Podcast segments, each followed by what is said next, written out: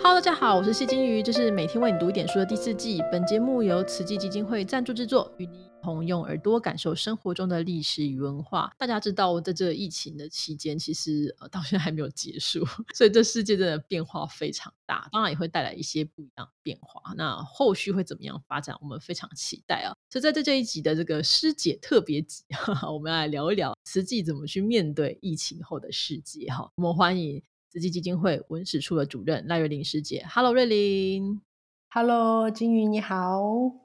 瑞玲，因为疫情的关系，其实这两三年有蛮多这运输活动啊，什么都停摆，对人类虽然是灾难，但是对地球环境是一个超级无敌休养生息哈。那所以疫情其实对慈济的置业到目前为说，你觉得有有什么样的影响，或者说慈济在疫情当中学到了些什么？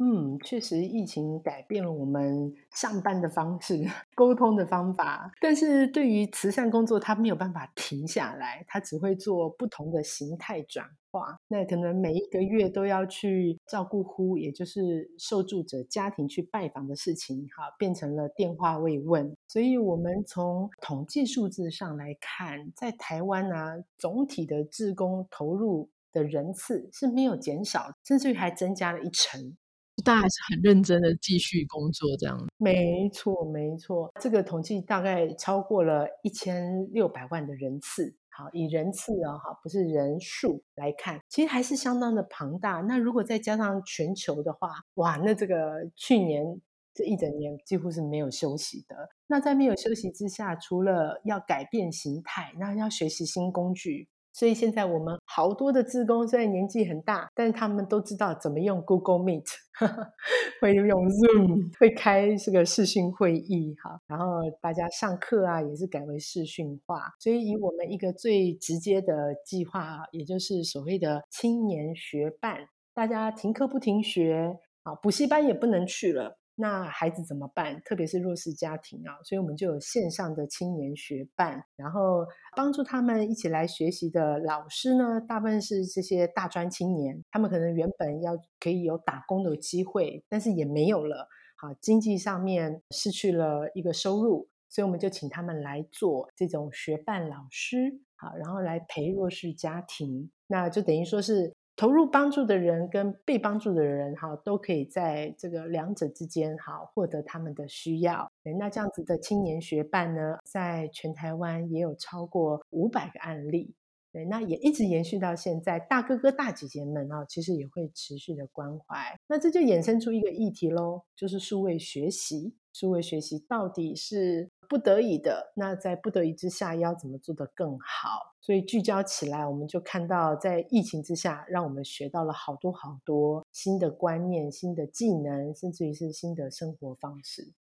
不能说我们。当然，很多这种就是说例行性的开会，大家可以尽快聚焦。我们赶快用视讯会议尽快聚焦就好。但是有很多创意思考啦，或是陪伴啦，或关怀，可能不一定能够全部都用视讯的方式去取代。那有没有什么办法可以更精进、更好？哈，那所以你们最近其实要举办的是一个慈济的论坛。那过去的论坛的讨论东西比较不一样，你们这次其实更聚焦在疫情这件事情，对不对？疫情之后的变化，嗯。嗯，对，因为这次的题目透过我们的顾问团队啊，分别来自于像环境工程、社会科学、人文科学，还有媒体的专家组成的顾问团队，讨论出来的题目是大疫之后的全球共善。因为我们还是希望是，特别是疫情啊，更是跟全球范围有关的。那我们选定的三个主题就是近零碳排、数位，还有世代协力。好，因为我们看到年轻人在疫情之下，其实是一个隐性的受灾者耶。啊，你看很多人毕业旅行没了，毕业典礼也变了。对，甚至于他们说拍照里面都只露眼睛哈，那当然这是比较生活面的一部分，但是对他们来说，哎，新的产业也出现了，那年轻人的培力是不是也会做一个转向？这种比较趋势性的讨论，我们就希望放在慈济论坛里面，邀请国外的学者，好用连线或者是亲自来到台湾的方式，好跟台湾的学者还有实践者哈一起来对话。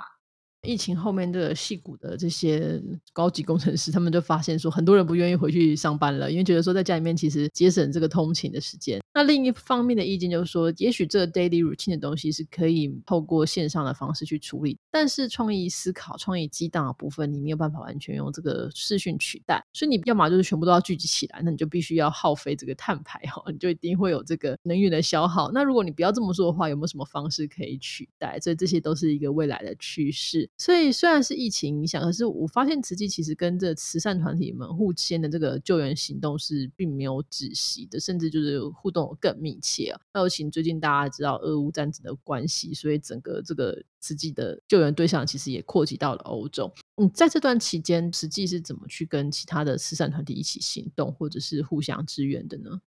嗯，这在论坛里面会讲吗？论坛里面会讨论？会的，会的，会的。这是论坛里还蛮核心的一个议题啊，因为我们发觉，特别是灾难的复杂化啊，大家可都听过一个复合性灾难这个名词，它已经不只是水灾、地震，好，紧接着的粮荒、物价上涨。到现在我们很关心的通膨，所以感觉灾难已经停止了，可是其实它的后续效应还不断的延伸。那因为这个灾难的复杂化，哈，你就不可能只是发一包米，哈，或者是给他一个急难金就可以解决啊。所以慈济的救灾的概念也一直在改变，哈，如何跟当地的 NGO，那就铁定不一定都是佛教的喽，好，跨宗教的。好，跨族群的啊，能够来做合作。那我个人的观察，觉得还蛮有意思的啊。其实瓷器有一个特质啊，它一直有一种宗教的边界，我用模糊性啦哈，或者说包容性啊。像我们在乌克兰，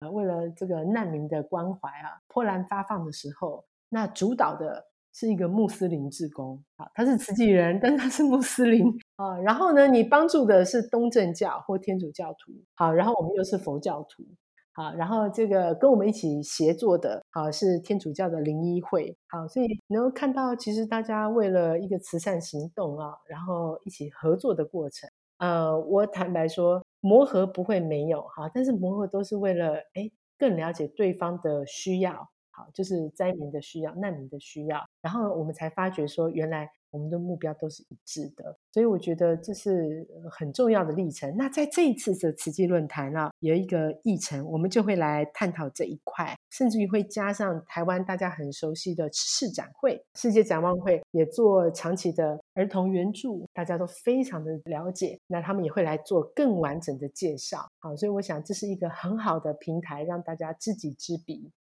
就是别人说我们其实台湾的爱心不一定是用于台湾嘛哈，用在别的地方也很好，只是怎么样用的好，用在一个合适的地方，帮助到最需要的人哈，这些很多时候是真的是需要跨国的这个合作。那另外，就像你刚刚讲，其实有很多人这个青年的工作是受到冲击的，但是反过来说，青年也有可能因为数位学习的这个能力比较快，所以他们可能比较快上手，说我可以怎么去应对这件事情会发展成什么样的模式？我其实非常好奇，诶，就是你们论坛专家有没有什么样的预测或什么样的想法吗？我们这一次先募集了不同的角度来做对话，因为我觉得青年很棒的是行动力啊，所以这次的参与的人，像是大家很熟悉的啊，Five Percent Design，好，就是专门在做设计思考的团队，这家 Impact Hub，好，他们是做孵化与培力，然后还有就是 s i m p h o n 这个系统影响力的一个评估的一个专案的 team，哈，再加上慈济，那我们就可以一起来看啊，在一个。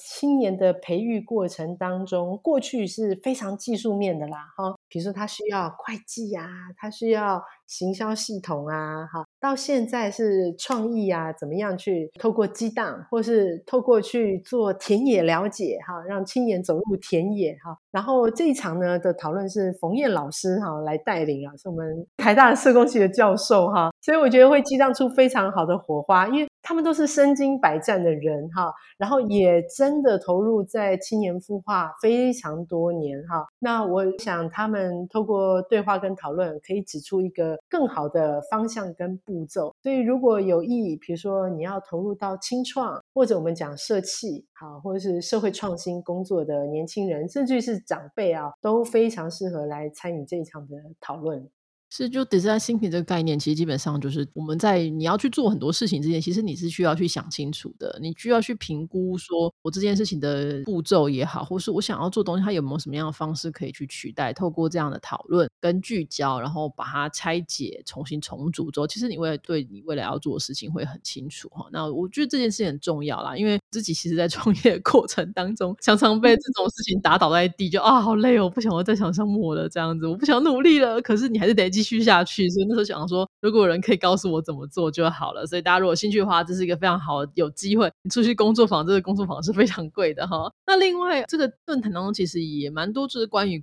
未来的想象跟观察。你你自己觉得，就是你在文史处，文史处应该都就是保存自己的记忆哦。但是在你看来，就这些概念会不会影响自己未来的发展呢？大家都很关心这件事情的，因为大家传统中都觉得说，哎，慈济好像就是很多的比较年长的师兄师姐，就是年轻人好比较少这样子。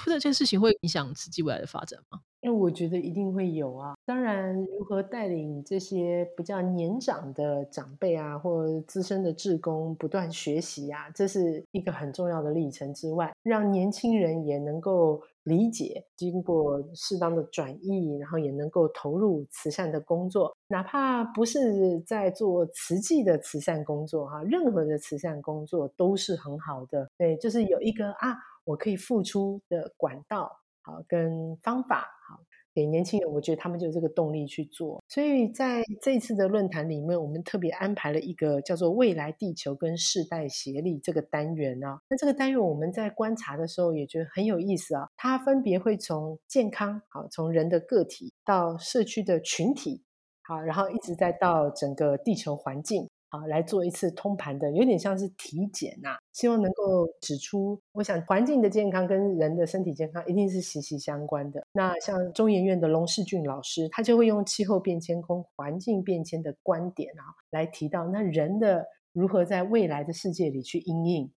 这个是很直觉性的，也非常前瞻性的。对，那最后的圆桌论坛呢，我们也会在整合，包含像台师大的环境教育的叶星辰老师，好，跟这个政治大学的江明修老师，好，就是在社科院这边的江老师，然后一起再来从社会科学、人文科学一直到自然科学之间的一个协调。听起来很抽象啊，不过我觉得有时候我们透过对话，哈，以及台下大家一起的踊跃的参与啊，也能够对于呃未来的环境能够有更多的认识，这是我们一个目标。好的，其实听完之后，大家会知道这个论坛其实东西很丰富。那主要是说，看起来疫情已经慢慢走到尾声了。我们在未来时代里面要怎么去思考，或是怎么样去重组，怎么样去装备好自己，等到下一个时代来临的时候，你可以很快跟上去。同时，你也想想看，就是在这个过程当中，你还可以多做一些什么，我会有多一些的想法跟这个刺激哈。所以，大家如果兴趣的话都可以来聆听。